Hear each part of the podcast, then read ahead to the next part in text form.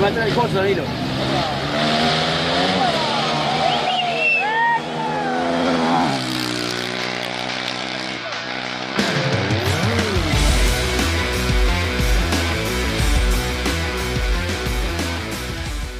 Rally Talk, dein Offroad Racing Motorrad Podcast. Hier gibt's alles zum Thema Rallye, Enduro und Offroad Racing.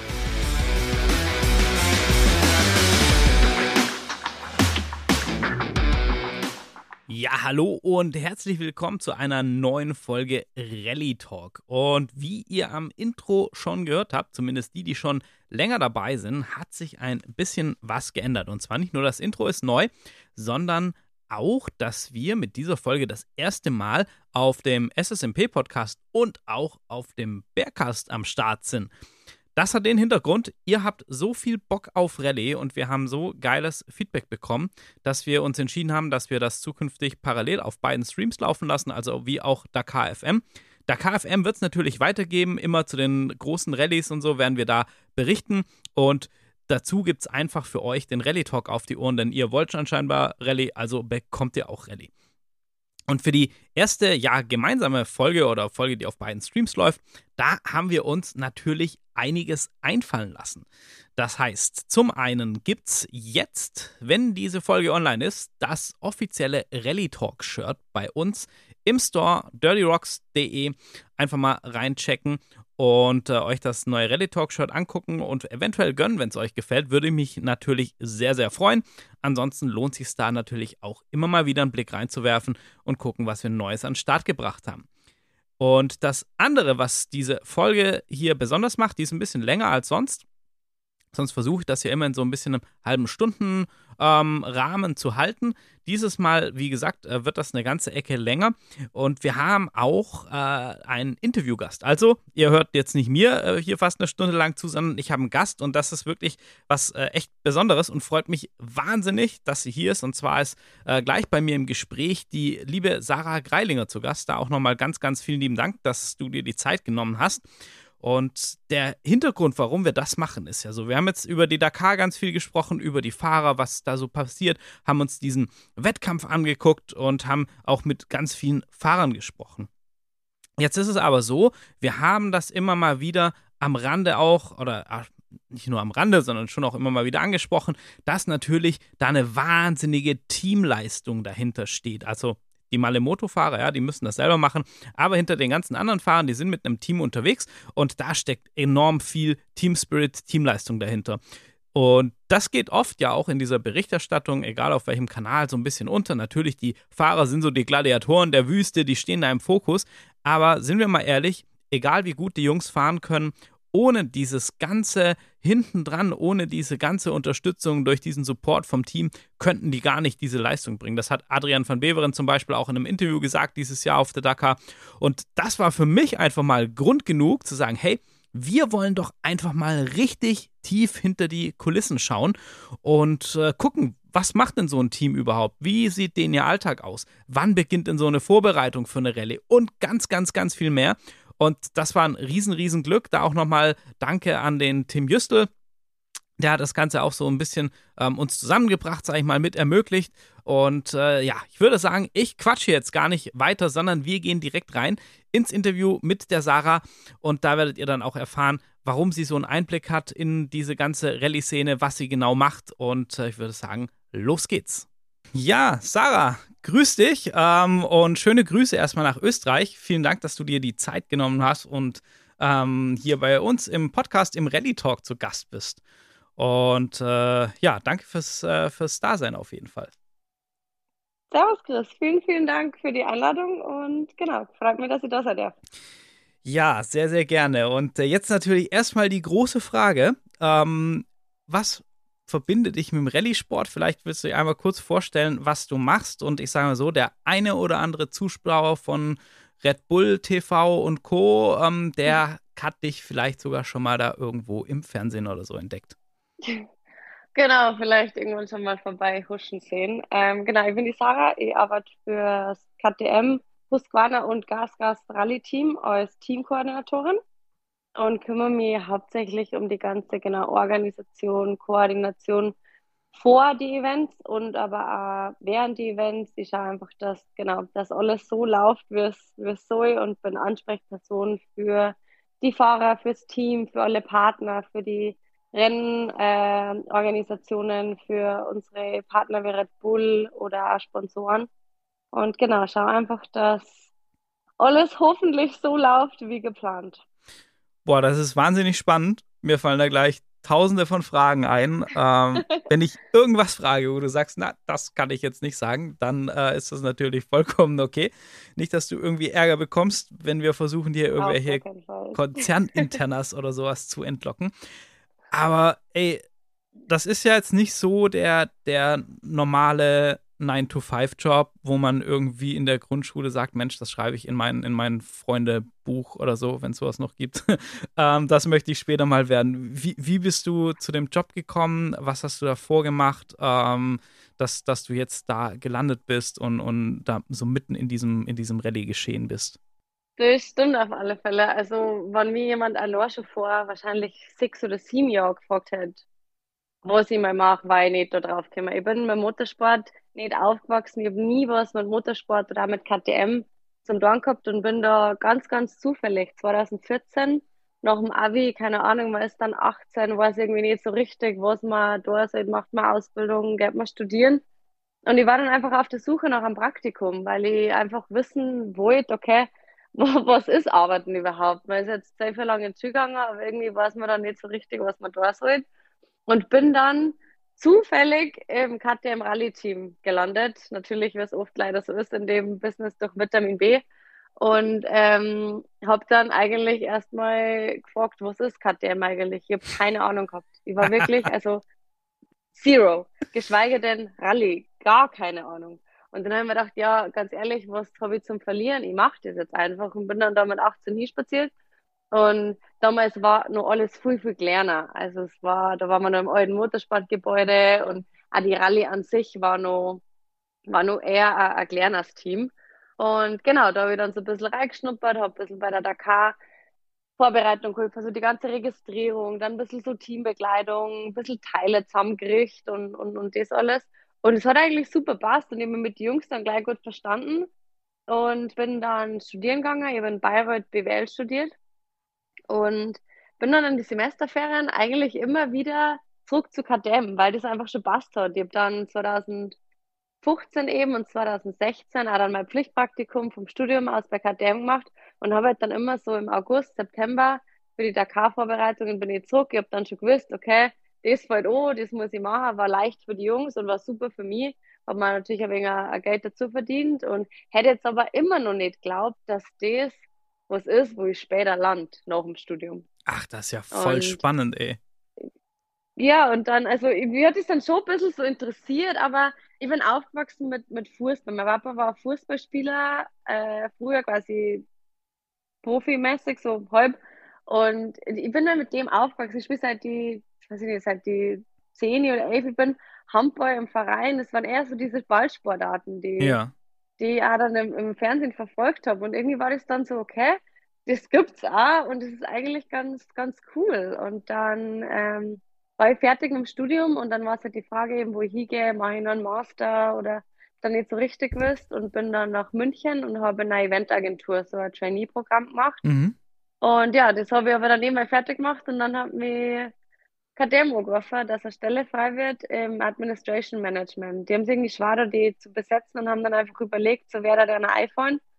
Und meine damalige, äh, ja, so Bürokollegin hat eben auf mich gedacht. Und dann haben sie gefragt, was ich so tue. Und dann habe ich gewusst, okay, das, die Chance muss ich auf alle Fälle wahrnehmen.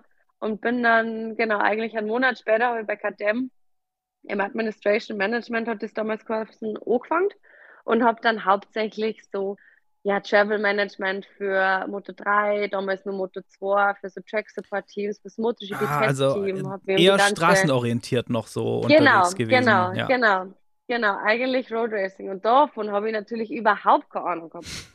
Im ersten Mal, da ist immer um MotoGP Spielberg, MotoGP Misano. Und ich habe dann einfach gefragt, ja, und wann fahren diese Moto 3 und Moto 2? Das steht immer nur, ich habe nicht einmal gewusst, dass die an dem gleichen gleichen Renndog fahren. Also das ist halt erst Moto 3 dann so weit weg war ich von diesen ganzen ganzen Motorsportthema. Und dann habe ich gewusst, okay, wenn ich mich jetzt da einfuchs, dann könnte es echt cool werden. Und dann habe ich echt gesagt, okay, gib dem jetzt einfach eine Chance und schau, ob mir das begeistern kann. Und das hat dann keine, nicht zwei, drei Monate dauert und dann war ich voll drinnen und habe halt das dann auch kapiert, verfolgt, habe dann die Leute kennt, bin dann, ah, das war cool, dann auch von meinem Chef, ob ich das einmal mitfahren darf, dass mir das wirklich vor Ort sehe.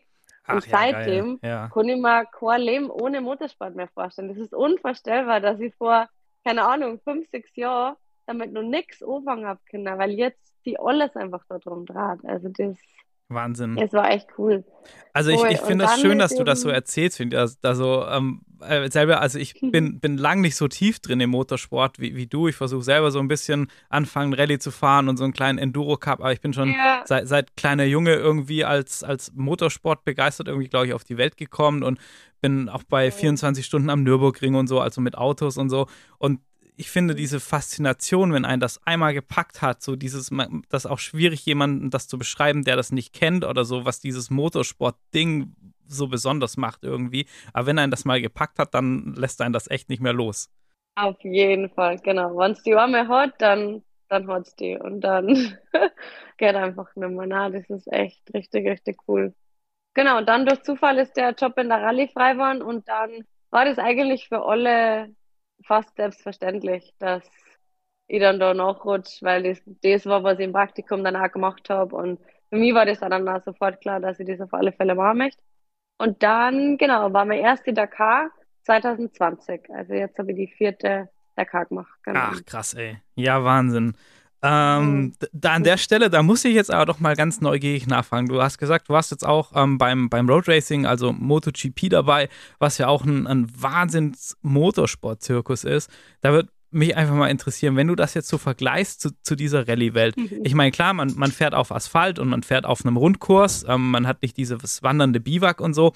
Und ähm, MotoGP, würde ich mal behaupten, ist nochmal um ein Vielfaches teurer als Rallye Dakar. Ähm, und, und die Bikes sind natürlich ganz anders, aber ähm, vielleicht auch so, ja, zwischenmenschlich klingt vielleicht böse, aber wo, wo, siehst du da so die Hauptunterschiede, jetzt gerade auch in, in Teams oder so, oder auch, auch, von den Fahrern, vielleicht von den Typen oder so, zwischen der MotoGP und, und, und, der Dakar?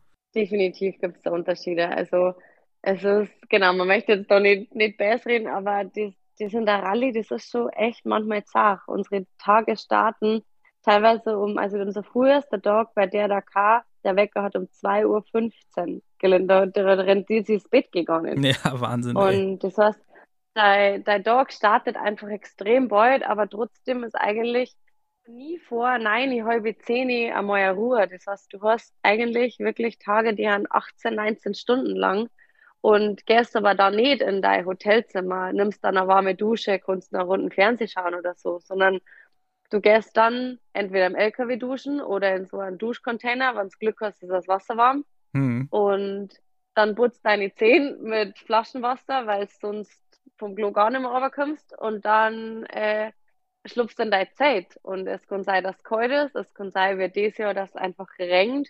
Boah, das war ja so schlimm, ey. Ihr habt mir so leid getan bei ja. den Bildern. Ihr habt mir echt so leid getan. Ich so, oh nein, ey, da, da fährst du ein Wüstenrennen um dir dann Gummistiefel aus Abfallsäcken zu bauen, ey. Das darf doch nicht wahr sein.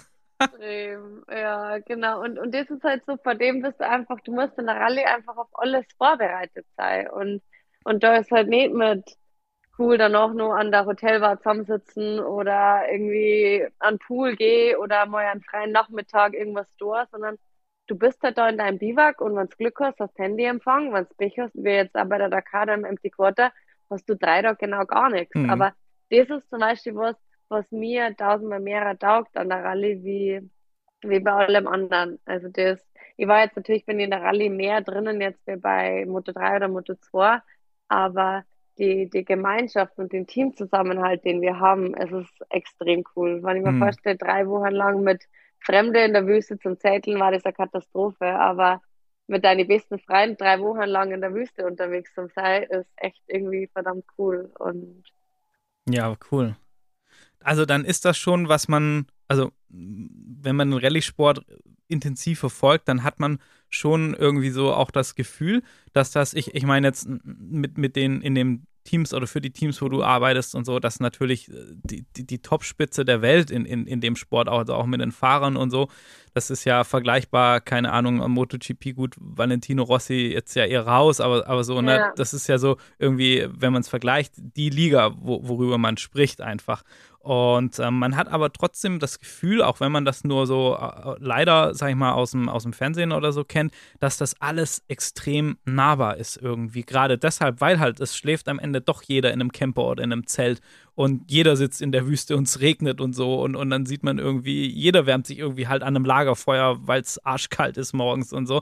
Und, ja. und das vermittelt einfach so einen nahbaren Eindruck irgendwie. Ähm, anders jetzt, wie wenn ich zu einem MotoGP-Rennen gehen würde, wo ich sagen würde, ja, da komme ich ja höchstens wahrscheinlich gar nicht in die Boxengasse oder so, außer ich habe irgendwie ein spezielles ja. Ticket oder so. Auf auf jeden Fall. Also bei uns ist der, der Biwak ist offen und natürlich wollen wir jetzt nicht, dass die ganzen Leute in unserem Zeit, aber wenn man da draußen steht, wir holen jeden rein, jeder darf, jeder darf äh, ein Foto vom Bike mit dem Bike machen, genau, das ist alles überhaupt kein, überhaupt kein Problem. Leider in Saudi-Arabien gibt es nicht so viele Fans vor Ort. Mhm, das stimmt, ja, das hat sich so genau, verändert ne, in der Rallye. Genau, genau, das ist, und ich kenne leider nur die Saudi-Arabien-Dakars, deswegen weiß ich nicht, wie das davor war. Aber na, also wir versuchen schon einfach das, genau, dass man, das irgendwie so das Team zum Anfassen sind, dass man irgendwie ein bisschen, zumindest unsere Fans, was, was mitgibt, wie das bei uns, wie das bei uns abläuft und dass genau jeder ist da, weil er da sein möchte, ansonsten tust du Rallye nicht. Und es geht nur miteinander, weil an, ansonsten, genau, wird es schwierig. Ja, sehr, sehr cool. Jetzt muss ich, also ich will eigentlich gar nicht so viel mit dir jetzt speziell über die, über die Dakar dieses Jahr quatschen, weil, weil mich das viel mehr interessiert, was so hinter diesem Ganzen ähm, steckt, mhm. was, was wir so ähm, irgendwie eben dann in den Medien mitbekommen. Aber ganz kurz, wie hast du die Dakar dieses Jahr wahrgenommen? Für mich persönlich und auch für Howie, mit dem wir Dakar FM gemacht haben, war es ein wahnsinniger Krimi.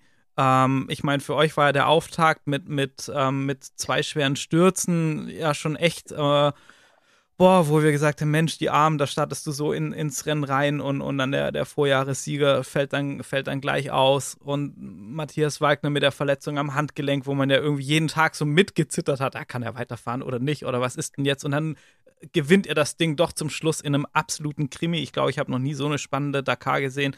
Äh, erzähl mal aus deiner Sicht, wie, wie hast du das dieses Jahr wahrgenommen? Also, ich, also für mich war es die, die schönste Dakar von den vier, die ich jetzt gemacht habe. Das Team war extrem cool. Wir waren insgesamt einer fürs Kleid, also eine große Truppe. Aber irgendwie hat das alles, alles einfach gut zusammenpasst. Also ich bin schon mit einem guten Fuhr hingefahren. Das war jeder motiviert, jeder hat sich extrem darauf gefreut.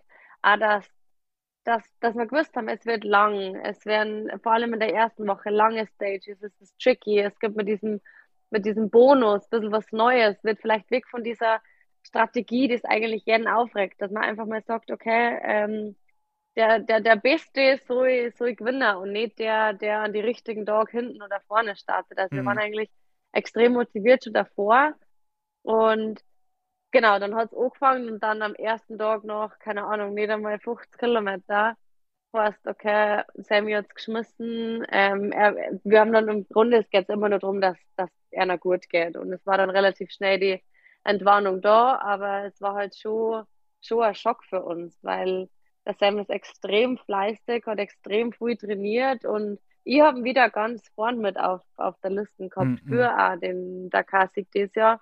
Ist ja auch eine super starke Weltmeisterschaft gefahren. Ich meine, er ist Weltmeister extrem. geworden, hat das, hat das gewonnen und so. Und der, der, war ja wirklich, also so wie ich das verfolgt habe, echt auf einem super Niveau und, und hatte auch immer so in den Interviews einen Eindruck, dass er echt motiviert ist und dass er schon so two in a row, also klar, jeder will die Dakar gewinnen, ne, aber ähm, ja. also die, die Motivation ja, hat gepasst, extrem. sagen wir mal. Voll, auf, auf alle Fälle. Und deswegen war es dann einfach so Schock und dann du halt schon, uh, okay, krass, jetzt haben wir Tag 1 und Ohren verloren, bleiben noch sechs. Und dann ist irgendwie so weitergegangen. Dann war am zweiten Tag das und dann ist der Ricky ausgefallen und dann haben, haben die zwei Heroes die, die, die das Benzin verloren. Und irgendwie war es dann echt jeden Tag dann das, das mit, das mit dem Hiersee. Und jeden Tag hast du irgendwie an einen Fahrer, der, der vorn mitfährt, irgendwie verloren. Und ja dann haben wir schon gesagt, boah, und das war dann die, die, die Fahrer immer, die haben gesehen, boah, fuck, es kann einfach alles vorbei sein. Und, ja, und das war ja dann schon, quasi, das, das, Ziel war einfach dann vor allem diese lange erste Woche bis zum Ruhetag. Die war ja extrem lang auch, ne? Bleiben. Ja, boah, die Jungs waren teilweise gescheit. Und dann dann lange lesen und dann war es so kalt. Dann der Regen, das ist einfach auch noch dazu gekommen. Es war eh schon zart, aber dann durch das, das war einfach dann wirklich, also sie waren schon geschafft. Das, das denke ich mir, das denke ich mir. Ja, genau. Aber ja, dann, dann haben wir eigentlich ja gut in die, in die zweite Woche gestartet und haben ja eigentlich ja mit Skylar, Tobi und auch Kevin da vorne drinnen eigentlich immer, immer jemanden da overall vorne drin gehabt. Der Luciano mit drei Super Stage Wins. Also von dort an ist eigentlich wirklich gut für uns gelaufen. Das hast du an der, an der Stimmung gemerkt. Die Stimmung war gut im Team, war gut mit den Fahrern und dann ist eigentlich echt nur noch darum gegangen, okay, diese zweite Woche mit den eher kürzeren Stages einfach keine Fälle mehr zu machen. Ja, ja. Und das dann aber auf 43 Sekunden zusammengeht, ist, es war dann für uns auch. Ich meine, das Gute ist, wir haben es unter uns ausgefahren. Also es war dann im Grunde, okay, Tobi, Kevin, Skylar, so die. Natürlich kann immer was passieren, aber du, du reißt die natürlich für alle, aber es war für uns danach ein Krimi. Das Schönste einfach, wenn alle drei über der Ziellinie waren, du weißt, dass alle drei da sind und dann, dann ist eigentlich egal. Ja, ja.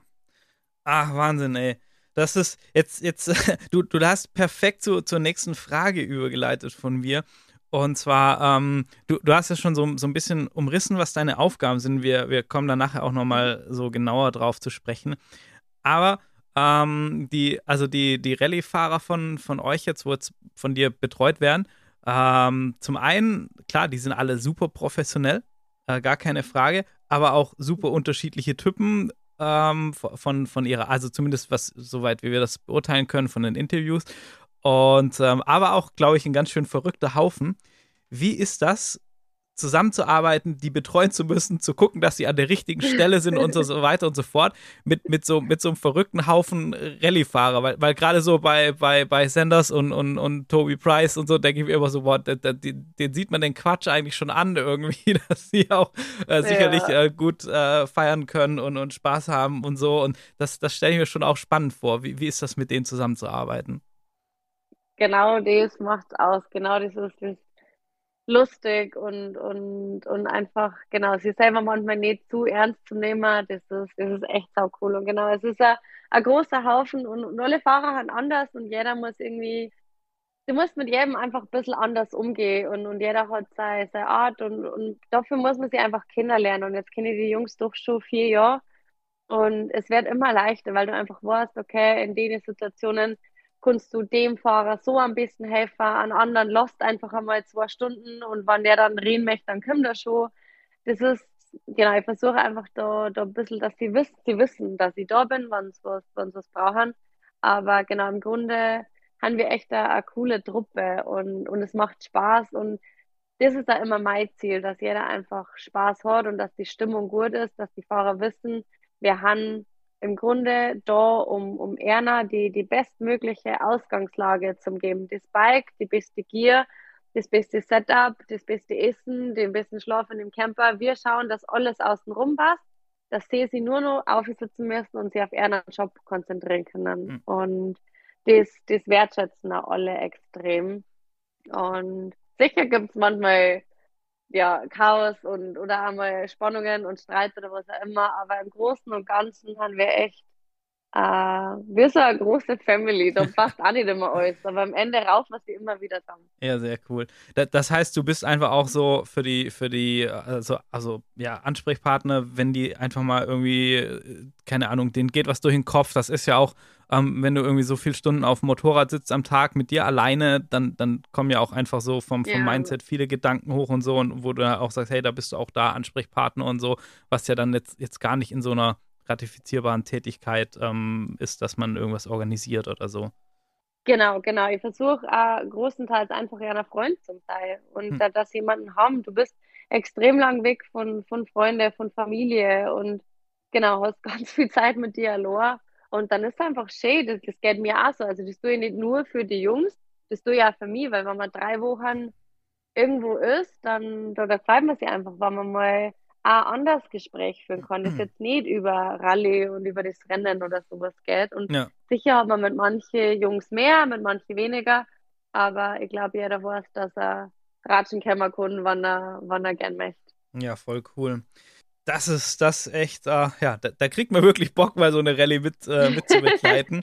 Unbedingt. ja, auf jeden Fall, ey, das ist, ähm, also wie gesagt, wenn ihr jemand braucht, ich kann prima Kaffee kochen oder so. Sehr Nee. gut, bist schon einkauft. Ja, passt. ähm, ich, ich fand das auch ähm, Adrian von Beveren, gut, der ist jetzt, ähm, fährt jetzt natürlich nicht bei, bei euch mit von der Marke, aber ähm, der hat auch nochmal gesagt, äh, dass, dass er das so krass findet. Sie haben ihn zu, die, zu der Malemoto oder Original bei Motul-Klasse befragt, ähm, dass er halt auch sagt, also er hat da größten Respekt, aber das auf dem Niveau, wo, wo jetzt äh, auch eure Jungs fahren, das würde überhaupt nicht gehen in der Klasse. Das heißt, ihr als Team seid ja auch ein, ein wahnsinniges Fundament, so das Rückgrat für die Leistung letzten Endes, wo die fahrerisch abrufen können, oder?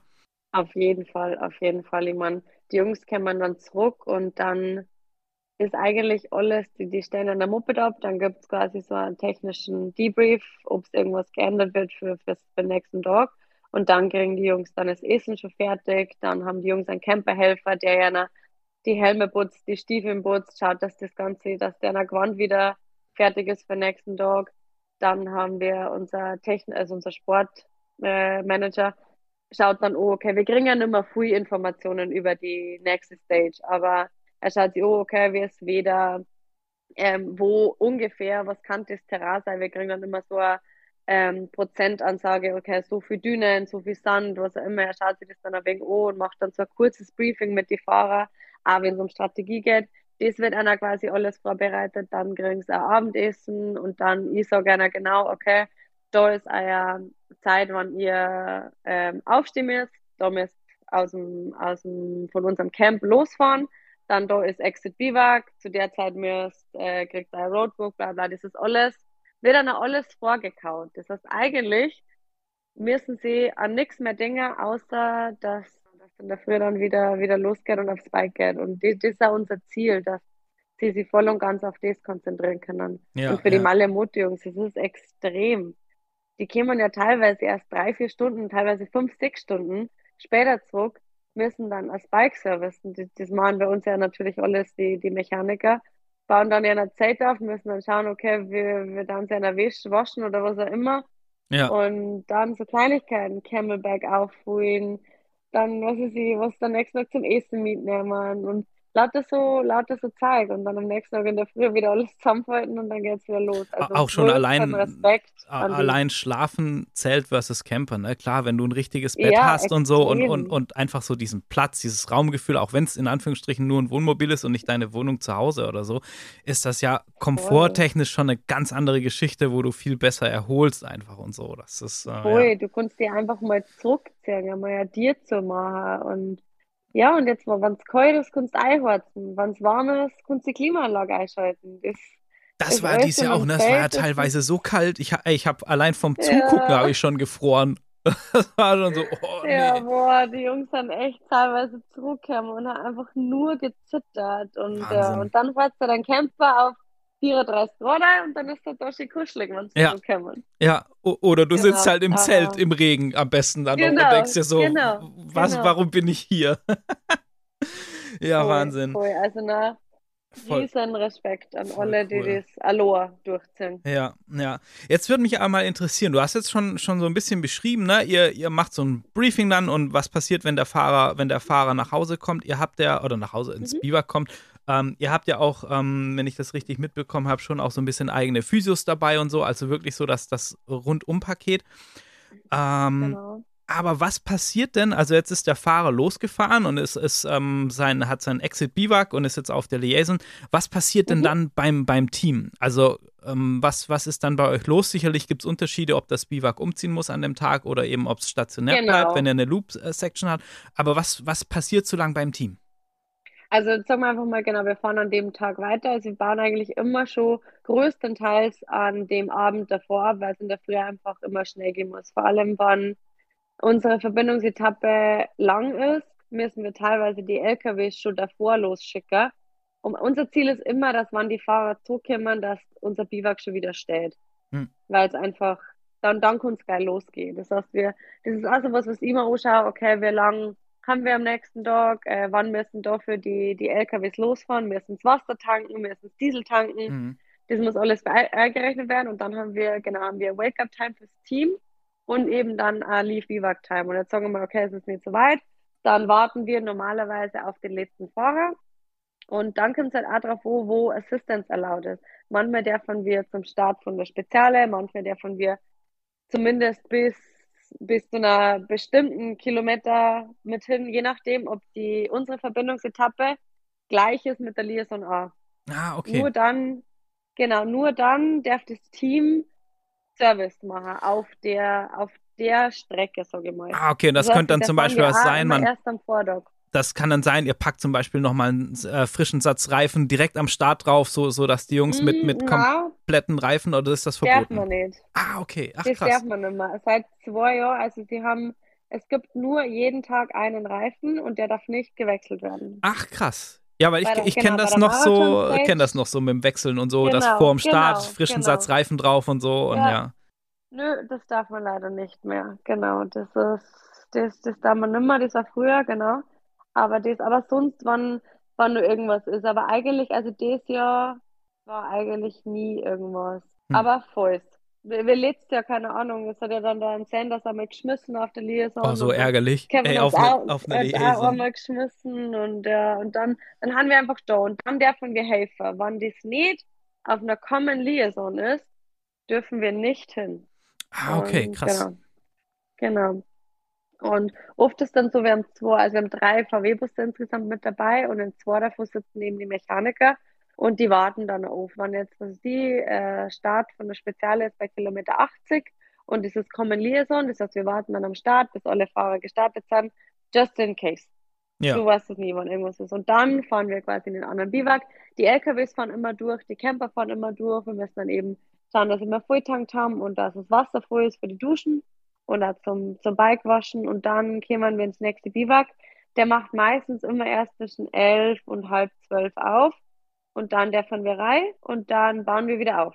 Ja, ja. Und dann je nachdem, wann die Fahrer zurückkommen, können wir irgendwie noch schnell Mittagessen gehen und dann natürlich jemand, wir kriegen ja auch nicht mehrere mit, wie jetzt einer daheim und wir schauen in diese App. Du musst dir das dann vorstellen, sitzen dann 34 erwachsene Leute, alle vorm Handy und drücken die ganze Zeit aktualisieren, aktualisieren, ah, aktualisieren. Oh, grandios. Und dann schreien ja. wieder irgendjemand, oh, bei mir ist es schon da und ah, bei mir noch nicht. Und ja, das ist. Oh, ich kann es ich kann's, ich kann's mir vorstellen und ich finde es ich find's ja. genial. Ich, ich kann es mir so richtig, wie man da mitsitzt und fiebert und wenn, wenn Voll. wahrscheinlich auch so die Erleichterung, wenn dann der erste Fahrer äh, heil ähm, im Biwak auftaucht und so und, und man dann denkt, oh Gott sei Dank, Voll. der ist schon mal schon mal wieder, wieder safe ähm, angekommen von der Stage und so.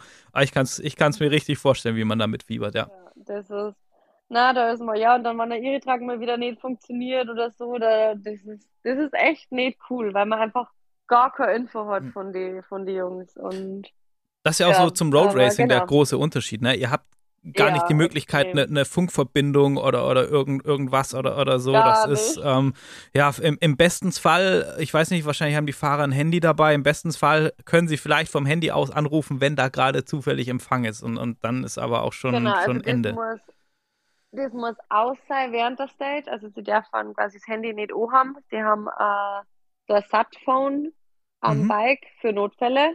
Aber im Grunde das erste Mal, wann ich was von einer her, wir haben bei der Dakar immer äh, unsere Partner von Red Bull an der Finishline, weil die da hier dürfen, wir dürfen da ja nicht hier. Mhm. Ähm, und die schicken immer dann so Quotes von die Fahrer durch. Und das ist dann eigentlich das ah, erste, wo okay. wir mal sagen, okay, ich meine, wir sagen die Zeiten, das heißt, wir sagen dann, okay, zwischen Kilometer 63 und 110, was auch immer, hat er drei Minuten verloren, was war da, hat er sich da verfahren, irgendwas, was auch immer. Und da hören wir eigentlich dann das erste Mal so richtig, okay, wie war der Dog eigentlich für die Jungs? Und wann dann die Liaison B, also der Weg von Zielspeziale in, zurück ins nächste Biwak, kurz ist, dann, dann wissen wir eh gleich. Aber teilweise waren die dann in der zweiten Woche 350 Kilometer. Ja dann wartest du erst einmal drei Stunden, bis die Jungs überhaupt da sind. Und dann, genau, und dann redest du mit einer. Und dann erzählst du halt einfach einmal, wie, es so war, durch was haben sie halt gefahren, hat sie es geschmissen, was war. Weil eigentlich wissen wir den ganzen Tag genau gar nichts. Und das ist schon richtig schade. Und da da macht man sich dann oft einfach Sorgen, vor allem wenn irgendwann einmal was nicht passt. Ja. Dann, ja. Ja, krass. Ah, das ist, das ist wirklich äh, ner nervenaufreibend. So, ne? Ich, ja, ich glaube, jeder, der mal, der mal vielleicht, ähm, also ich bin zweimal mit, mit einem Team am Nürburgring in der Box gewesen und, und so ähnlich stelle ich mir das vor. Ne? Man, man sitzt da auch und guckt auf diesen Zeitenmonitor und, und, und fiebert da mit und, und, und so ähnlich stelle ich mir das vom, vom Feeling auch vor. Also wirklich, äh, wirklich ähm, Wahnsinn. Und ähm, wie, wie läuft das ab, wenn ihr jetzt äh, das Biwak nicht umziehen müsst? Weil klar, ihr fahrt da ja auch teilweise Wahnsinnsstrecken. Ich meine, wenn die, wenn die Fahrer irgendwie, die hatten ja teilweise ähm, fast 1000 Kilometer, 600 Kilometer, ja. 800 Kilometer, Wahnsinn. Ihr, ihr, müsst ja auch ähnliche Strecken zurücklegen. Aber wenn man jetzt so eine Loopstation hat, wo ihr Gott sei Dank dann im Biwak bleiben könnt, ähm, wie sieht da so ein Tag aus dann für euch? Je nachdem, wann Wake-up-Time ist, wann jetzt echt First Bike um 3.30 Uhr ist und wir dann um 2.30 Uhr aufstehen, ist einfach dann schon nochmal, dass man sich nochmal hinlegt. Die Dakar ist extrem lang, das heißt, man muss schlafen, wann man zum Schlafen kommt. Und vor allem, wenn die, wenn die Fahrer in der Früh eine lange Liaison haben und der Start erst später ist. Also wir schauen immer alle natürlich, dass wir wach sind, wann die Fahrer los sind. Aber wenn die jetzt einfach nur zwei, drei oder vier Stunden haben, bis der Start ist, dann ist für viele einfach nur mal okay ins Bett ja. oder mal ein bisschen Zeit für sich selber. Mal eine ja. Runde laufen gehen oder ein paar Squats machen. Wäre mal für die Fahrer so ähm, quasi so Radl auf so einer Walze mit dabei. Mhm. Da radeln oder mal in Ruhe duschen gehen oder sowas ist ja. dann für so Loop, Loop Stage Mornings eigentlich immer ganz cool. Mal mit dem Team frühstücken gehen in Ruhe und nicht unterm G essen und genau, einfach so bisschen, ja, bisschen eigene Zeit. Genau, das, das sind für genau. euch dann auch so diese Momente, wo man mal so ein bisschen die Akkus wieder aufladen kann, weil, wie du sagst, genau. es ist genau. extrem lang, es ist extrem anstrengend. Auch gerade die Mechaniker, wenn, je nachdem, was am Bike ist, die ja dann wirklich bis spät in die Nacht oder in die frühen Morgenstunden ähm, das genau. Und da ist ja auch nicht viel Zeit. Ne? Du, je nachdem, wenn die da 16, 17 Uhr ankommen und dann müssen die aber, keine Ahnung, um 3 Uhr wieder schon wieder losfahren. Das ist ja nur ein begrenzter Zeitrahmen, den man da hat, bis das Bike natürlich genau. dann wieder äh, topfit sein muss. Genau, ja. genau. Und da, na, da ist dann schon manchmal, manchmal gut, wenn man mal einfach ein Loopstate hat und dann, genau, mal in der Früh nicht alles. Und das Schlimmste ist nicht im Zeit schlafen, sondern das Zeit in der Früh zusammenhalten. Ja. Das ist das Allerschlimmste, weil es ist einfach immer, immer Chaos und immer dreckig und oh, dann ist kalt und du denkst halt, oh, halt ziehe ich ja frische Hosen oder frisches T-Shirt durch und dann fällt es Zeit zusammen und dann wirst du wieder Sternverträge. Oh, ich, ich verstehe das voll, genau. ey. Ich verstehe das so. das also, cool. ich, ich gehe auch super gern campen, aber für mich ist morgens immer der schlimmste Moment, weil ich auch bekennender Warmduscher bin, muss ich an der Stelle mal zugeben. Wenn ich dann im warmen Schlafsack liege und merke, boah, es ist voll kalt und du musst da jetzt aufstehen. Und im Zelt ist es einfach kalt. Und eigentlich finde ich das nicht gut, aber ich muss jetzt aufstehen. Vollgas, ja. Oh. Und zwar zu einer unmenschlichen Zeit. Und ja. dann stopfst deinen Schlafsack ein, packst deine Matratzen ein, du hast deinen Koffer wegen zusammen und genau. Und dann, also ich stehe immer schon 10, 15 Minuten eigentlich vorm Official Wake-up auf, weil das Schlimmste ist für mich Stress in der Früh. Mm, ich hasse ja. das. Weil ja. ich, genau, da stehe ich lieber noch ein bisschen früher auf und gehe dann in Ruhe meine Zähne putzen und genau, wasche mir mein Gesicht und dann bin ich ready für, für den Tag. Genau, da gibt es meistens dann Kaffee und irgend so ein, ein Müsli oder so aus dem LKW und dann, genau, startet der Tag. Wie, wie macht ihr das mit Verpflegung? Also gerade Müsli zum Frühstück, ähm, aber also es gibt ja Verpflegung offiziell von der von dem Veranstalter von, von den Rallyes dann, von der ASO und so. Ähm, genau. Ihr habt genau. aber auch ja eigene Köche dabei oder so oder eigene Verpflegung, wenn ich das richtig mitbekommen habe. Ähm, sprich, ihr geht dann auch vor Ort einkaufen oder geht ihr auch viel beim, beim Veranstalter essen oder mixt ihr das, je nachdem, was es wo gibt am Tag? Wie, wie kann ich mir das vorstellen? Also wir hatten einen Koch dabei und die Camperhelfer haben dem ein bisschen geholfen, aber es war, wurde nur für die Fahrer gekocht. Also nur für unsere sieben Fahrer. Team geht ganz normal jeden Tag Mittag oder Frühstück, Mittag, Abendessen im Biwak, weil das Essen echt okay ist. Also es war wirklich, es gibt eigentlich jeden Tag, es gibt halt viel Fleisch, mhm. aber das brauchen die Jungs eh, das, das, das gibt Kraft, das passt schon, die, die, und man darf halt nicht so horgelig sein, aber das Essen ist wirklich okay, es gibt da immer Pasta und eigentlich immer ein Salat, das Gute ist, du musst in Saudi nicht aufpassen, was du isst, das anders wie in Marokko, ja. wo du einfach ja. wirklich aufpassen musst. Das heißt, wir waren immer, immer Mittag und Abend auf alle Fälle im Biwak und beim Frühstück je nachdem. Also wir haben so, so, ja, das sind quasi so, so Päckchen, wo du nur Wasser oder Milch rein tust und dann werden dir so Haferflocken mit, das ist so Schoko oder, oder Beeren oder so zeigen. Und das kommt extrem gut an, weil das einfach schnell geht in der Früh. Ja, weil der ja. vorne bis zu dem Catering-Zelt läuft und dann wieder zurück. Das machen wir wirklich nur, wenn er Loop ist. Dann gehen wir im Zelt frühstücken. Ansonsten oder so ein Knoppers in der Früh oder so, das klang da manchmal. Genau, schn schnell Energie rein und, Genau. und weiter geht's. Genau, genau. Vor allem ist teilweise, du bist ja dann, das ist ja dann halbe vier in der Früh, da ist eigentlich noch nicht zum Frühstücken, aber Ey, da muss ich, da halt müsste ich mich und zwingen. So, Da müsste ich mich Ja, echt zwingen, genau. ey, boah, das ist echt so. Also einen Kaffee würde ich schaffen um die Ja. Zeit. Also, ja. meistens ist es einfach nur Kaffee und dann nimmt man sich irgendwas mit für die Fahrt, dann, dass man dann um, genau um 8 Uhr oder 9 Uhr mal was zwischen die, zwischen die Zähne kriegt. Und ansonsten, wir haben so, ja, so Knäckebrot, Thunfisch und so haben wir immer im LKW. Also Mhm. da, da kann man sich ja immer, immer was nehmen, wenn jetzt das im Biwak nicht so seins ist. Und das Schlimmste, Schokolade. Und das ist, na, das ist Horror. Das ist, es liegt überall was rum. Wir haben halt Mannerschnitten mit dabei, Oh, geil. Kinderschokobons, Kinderschokolade, die große Milka mit die Haselnüsse. Oh, jetzt, jetzt habe ich Bock auf was Süßes, ey, und ich bin gerade dabei, ähm, so weniger süß zu essen.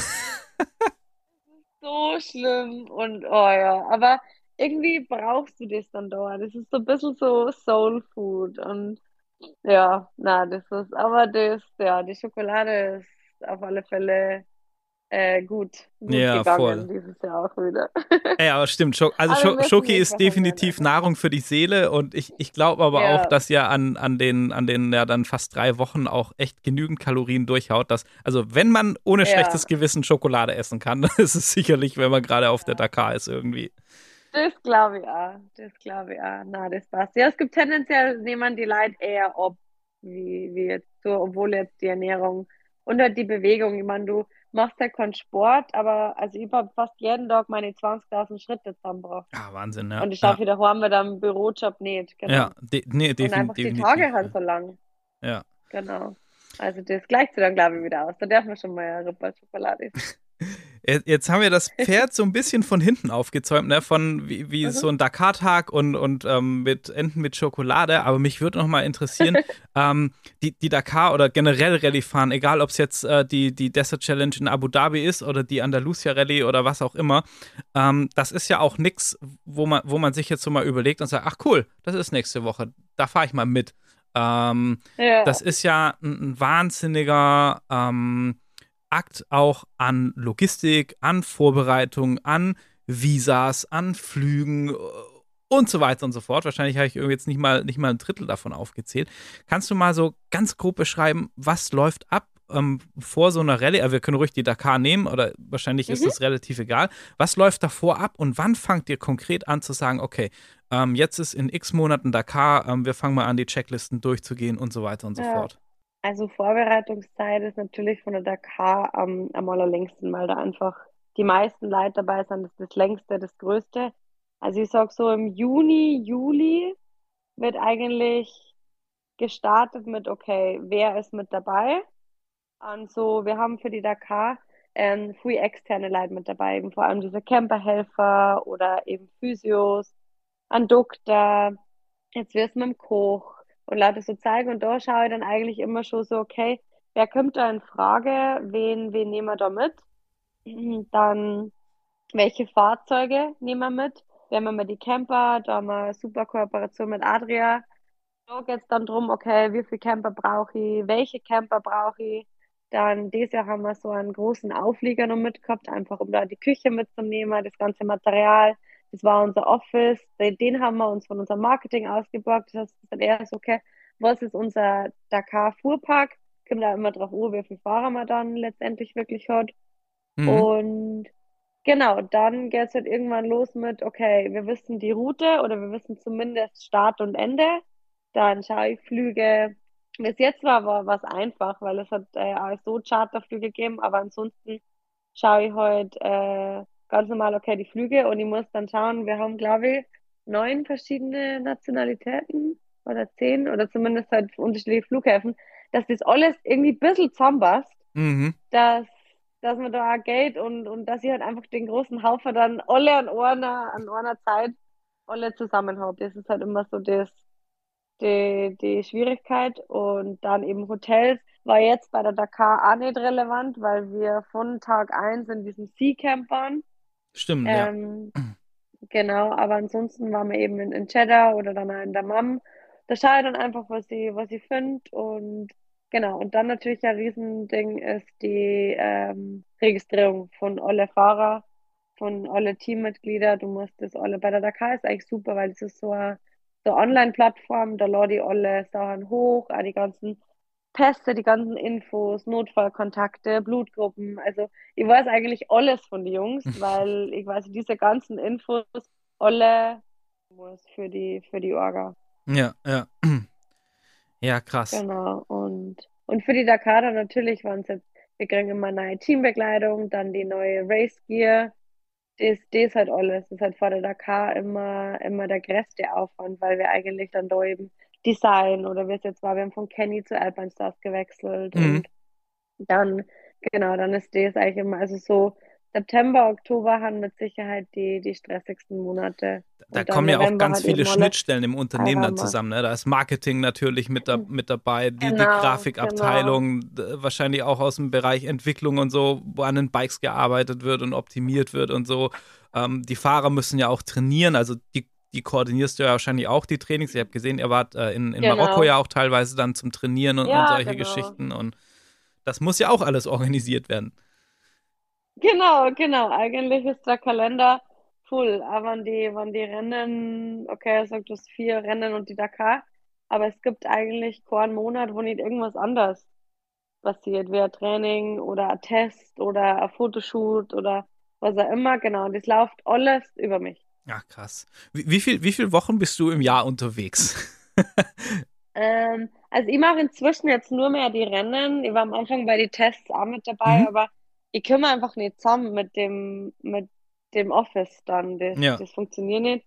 Das heißt, du hast genau drei Wochen Dakar, dann irgendwie so zwei Wochen, zweieinhalb Abu Dhabi, also fünf, fünfeinhalb und dann Marokko hat meistens drei Wochen also acht und dann, ja, je nachdem, was die anderen zwei Rennen sind. Also ich sag, es zwischen zwölf und 14 Wochen. Ja, krass, ja. Fix unterwegs, genau. Und dann, und die anderen mehr. Also wir sind unser technischer Manager, der bei jedem Test und bei jedem Rennen ist, der ist schon, schon gut unterwegs. Also ja, der ist schon mehrere unterwegs wie daheim. Ja.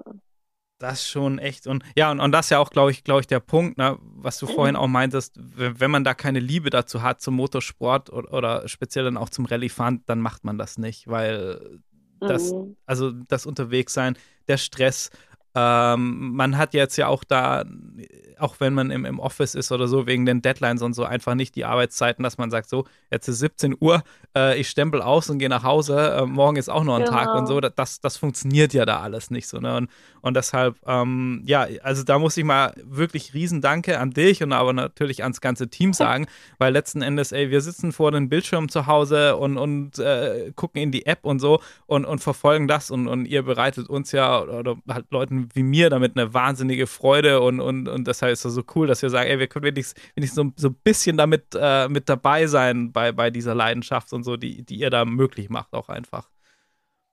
Danke, ja, na, das ist schön, wenn das so rüberkommt, dann machen wir auf alle Fälle alles richtig.